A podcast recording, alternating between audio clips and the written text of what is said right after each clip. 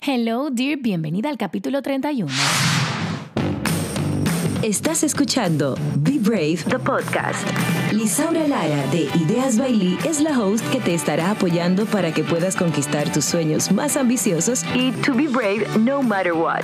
Una conversación de mujer a mujer con consejos para nuestro crecimiento personal y profesional. Tendremos invitadas especiales y mujeres valientes en nuestro podcast una que otra vez. Say hello, dear, a nuestra host, content creator, digital marketer, beauty blogger, Lisaura Lara.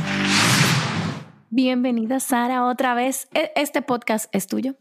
Gracias, gracias. Yo contentísima de seguir apoyando tu comunidad y gente tan chula como tú. Tú sabes ahora que uno de los podcasts que más escucharon fue el tuyo. Y yo creo que tiene que, tiene que ver con el valor de la información que tú estás aportando a la mujer con el tema de las finanzas personales. Entonces vamos a hacer como un recap. Estamos en marzo ya y nosotros hicimos el podcast en enero de ahora en adelante, Sara, estamos en el mismo punto. ¿Cómo nosotros organizamos todas las deudas? ¿Cómo organizamos nuestras finanzas para ahorro? ¿Cómo organizamos las finanzas para proyección de sueños que tenemos en los próximos meses eh, a venir?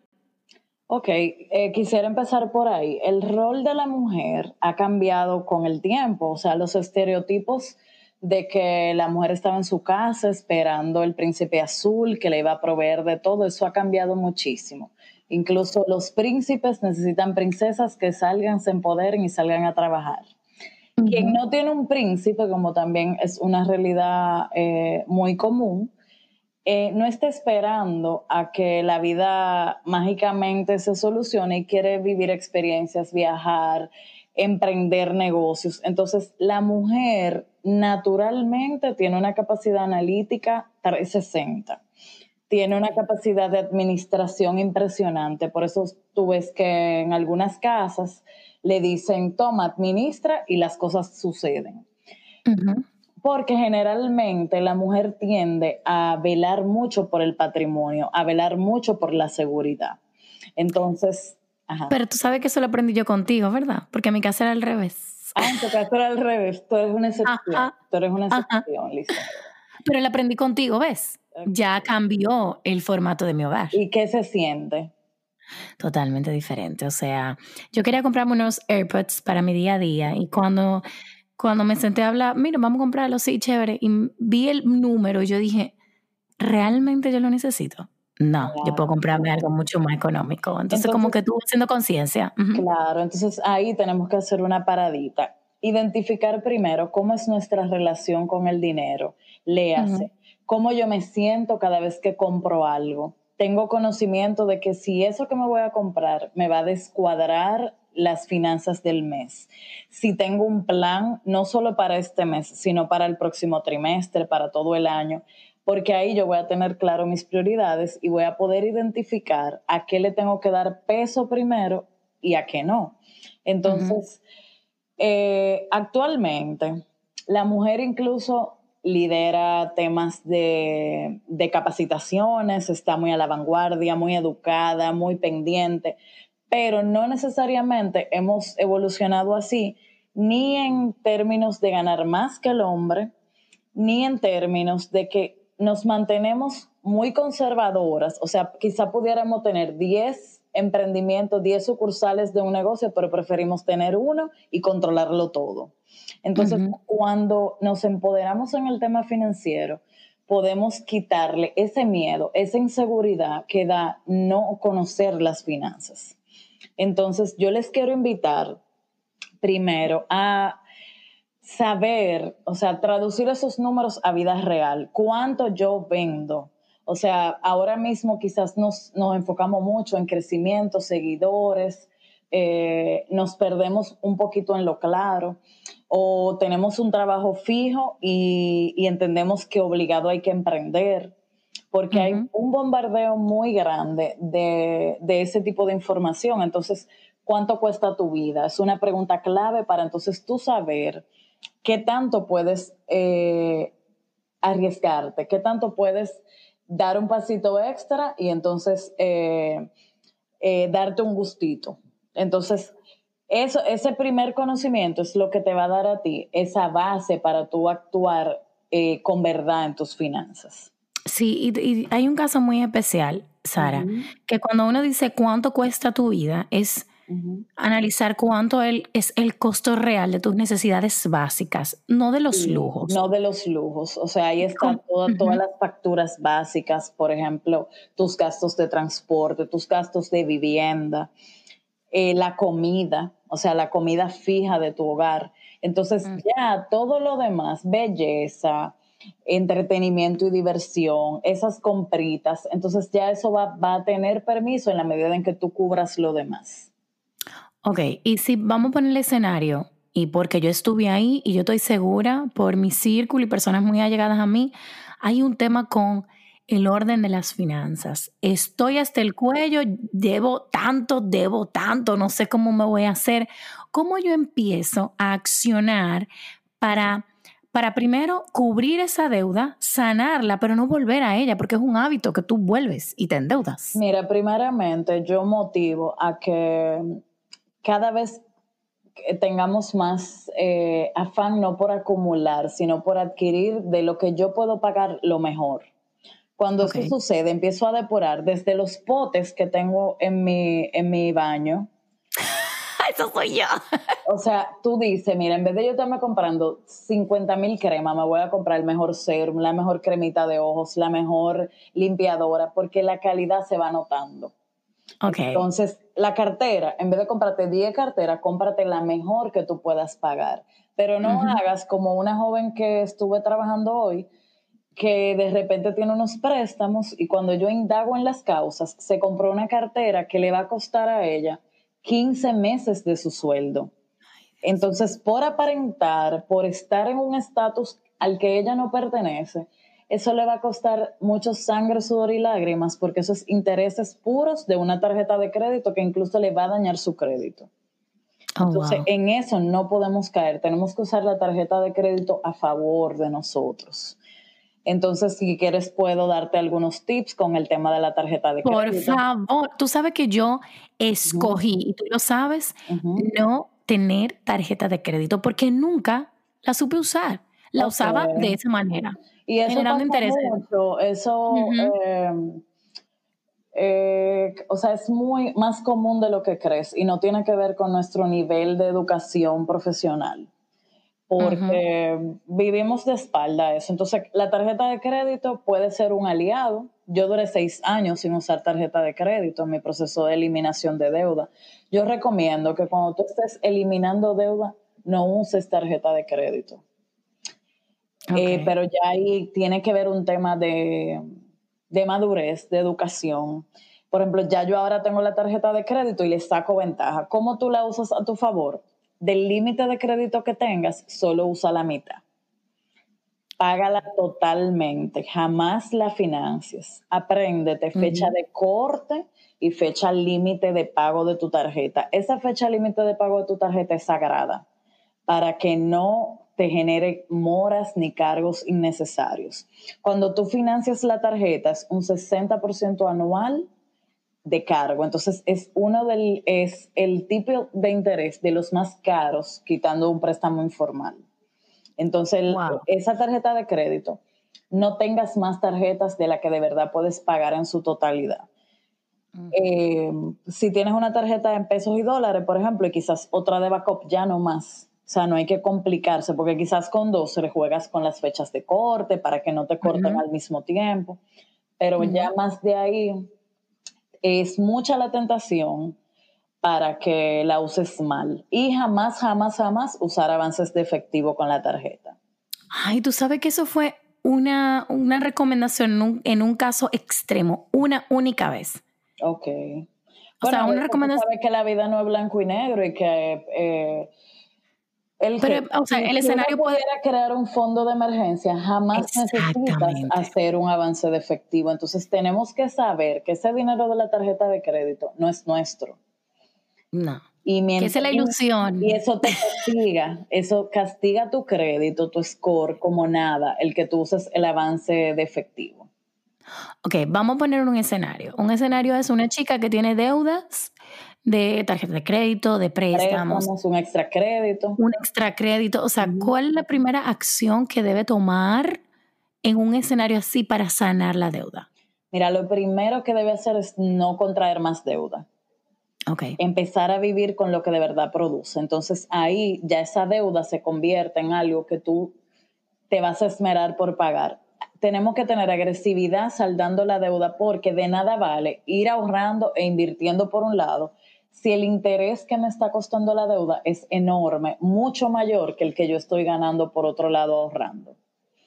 Okay. Entonces, eh, ya cuando tengo todas mis deudas claras, sé, sé cuánto me cuesta, cuál es la tasa de cada una, organizo todo de menor a mayor. Y ya ahí me voy a dedicar a hacerle abonos extras a la deuda menor y a todas las demás voy a pagar el pago mínimo para no atrasarme ni afectar mi crédito.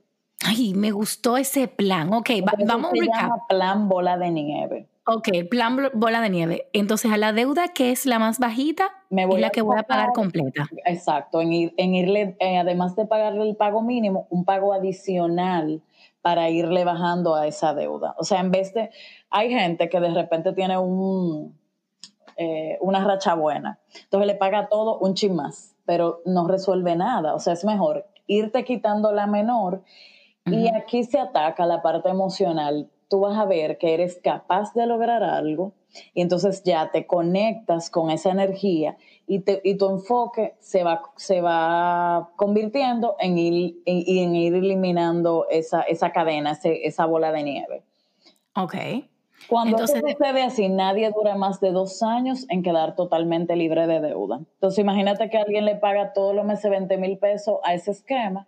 ¿Qué harías tú si en tu vida tú tuvieras un extra de 20 mil pesos. Así que lo tenemos que empezar a ver.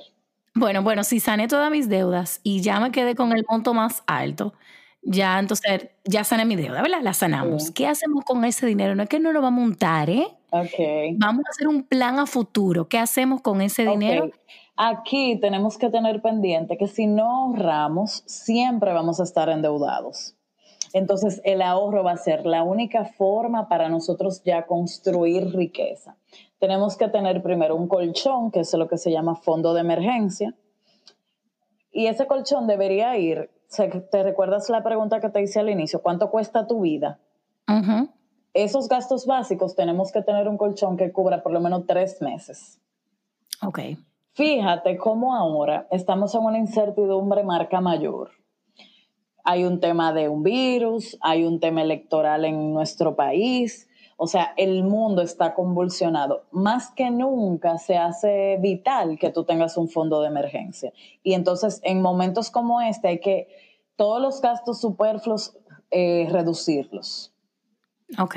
Para que ese colchón valga más. Entonces, también a nivel de ahorro tenemos que dividir la intención de ese ahorro. Una parte debe ser para nuestros sueños, porque si no la vida se torna en tu trabajar solo para pagar facturas. Ay, qué aburrido. Y aquí viene el inicial quizás de un carro, un viaje. Otra parte tiene que ser para crear patrimonio, para crear riqueza. Entonces, toda persona debe tener un monto de ahorro sagrado para jamás tocarlo hasta su edad de retiro. Eso es lo que le va a permitir cuando llegue ese momento, disfrutar de una mejor calidad de vida. A nosotros, sobre todo los latinos en general, nos cuesta visualizar que algún día vamos a dejar de trabajar y a dejar de producir. Y por eso vemos casos de que nuestros padres tienen que salir a producir el dinero del día a día porque si no, no, tienen cómo sostenerse. Yo creo que ahí hay un tema de, información. Y, el trabajo que tú Claro, y el trabajo que tú estás haciendo es excepcional. O sea, desde que comencé a tener conciencia de mis hábitos, ahora analizo cualquier movimiento y no con un sentido de tacañez, de que ahí no quiero gastar. Es la intención de eso que yo me quiero comprar. Realmente yo lo necesito, es una necesidad, o sea, yo me muero sin eso. No, es un placer bueno. Hay una cuenta que se llama Sara. Consumo sin culpa. consumo sin culpa. Claro. Entonces, de ese porcentaje, ¿cuánto tú recomiendas dividir en ahorro e inversión a la hora de... de, de, ahorro e inversión debería ser un 15% entre ambas. Ok. Mientras más agresivo tú seas con esa inversión, eh, puedes escalar más. Por ejemplo, si tú como emprendedora eh, asistir a una capacitación, bueno, tengo un caso, una doctora, ella va una vez al año a Europa y ya ella está eh, abriendo una clínica propia, o sea, porque se es la mejor en su rama y ella dedica una suma muy fuerte de más de 10 mil euros, porque eso la hace a ella valer mucho más que todo el mundo de su sector. Entonces, en tu área tú tienes que ver cómo yo valgo más, en qué yo puedo invertir para que eso se me traduzca en dinero.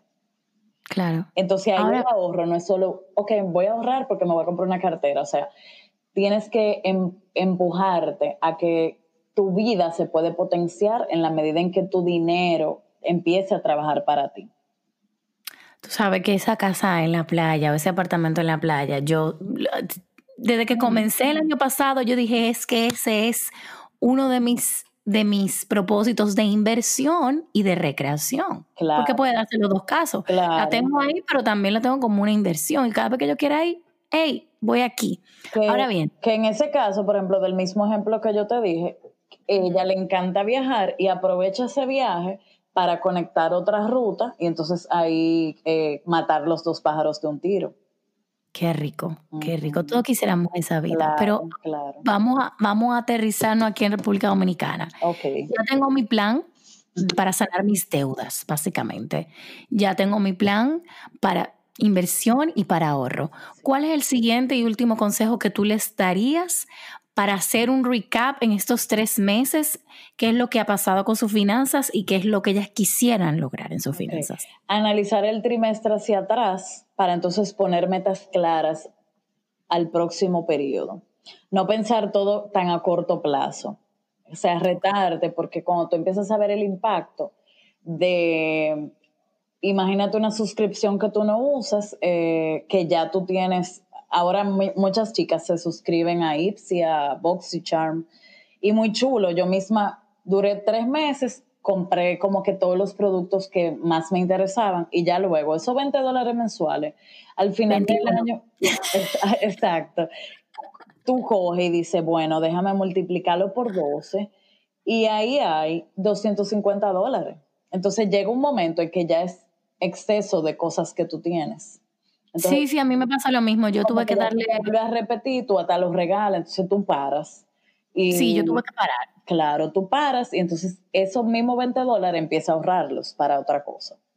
Sí, y yo creo que también un sistema que es el que tú me has recomendado es el sistema del autoahorro. Tú pones una cuota que se te saque de tu cuenta y tú ni cuenta te des. Por lo menos un 10% es recomendable en ese, en ese renglón. Ok, Sara, ¿qué último consejo para cerrar este podcast? Que esto se tiene que hacer cada tres mi, Mi último consejo sería que lo que más nos, uno se lamenta es gastos humo, gastos, o sea, el que pasó el medio, Sara, yo no supe en qué se me fue el dinero. Dale nombre a cada peso. Y entonces así tú le vas a dar más importancia al periodo que sigue o vas a trabajar con más conciencia. Y una vez tú empieces a que, mira, voy a ahorrar un 10% de todo lo que me entre, voy a buscar un pago adicional para eliminar mi deuda de tanto, ya lo que te queda para gastar, tú lo gastas sin remordimiento porque sabes que hiciste tu mejor esfuerzo. Entonces yo te invito a que de ahora en adelante cualquier recurso que tú tengas, le pongas esa intención para que entonces lo optimices y asimismo mientras más fuerte tu finanza, mejor calidad de vida tendrás, más podrás ayudar y más podrás ser feliz. Ay, Sara, yo no creo que termine el podcast, pero para que se sigan educando a nivel de finanzas, ¿dónde te pueden seguir? Sara Despradel M en Instagram y ya tengo mi blog asimismo, www.saradespradelm.com, que ahí me mantengo, me mantengo constantemente ayudándoles. Eh, tengo un reto de ahorro con el cual queremos mil dólares al final del año y todo el mundo puede adaptarse a él. Entonces, eh, nada, mi labor es seguir impulsando su felicidad financiera. Síganme en esos medios y aquí estoy para ustedes. Gracias, Sara. Y a ustedes, chicas, si les gustó, saben, compártanlo en las redes sociales, taguen a Sara, me taguen a mí y nos vemos en el próximo podcast. Thank you, dear. ¿Te gustó lo que escuchaste? Compártelo a más mujeres. Puedes encontrar más episodios en www.ideasbailey.com. Gracias por sintonizar. Nos reencontramos en el próximo podcast.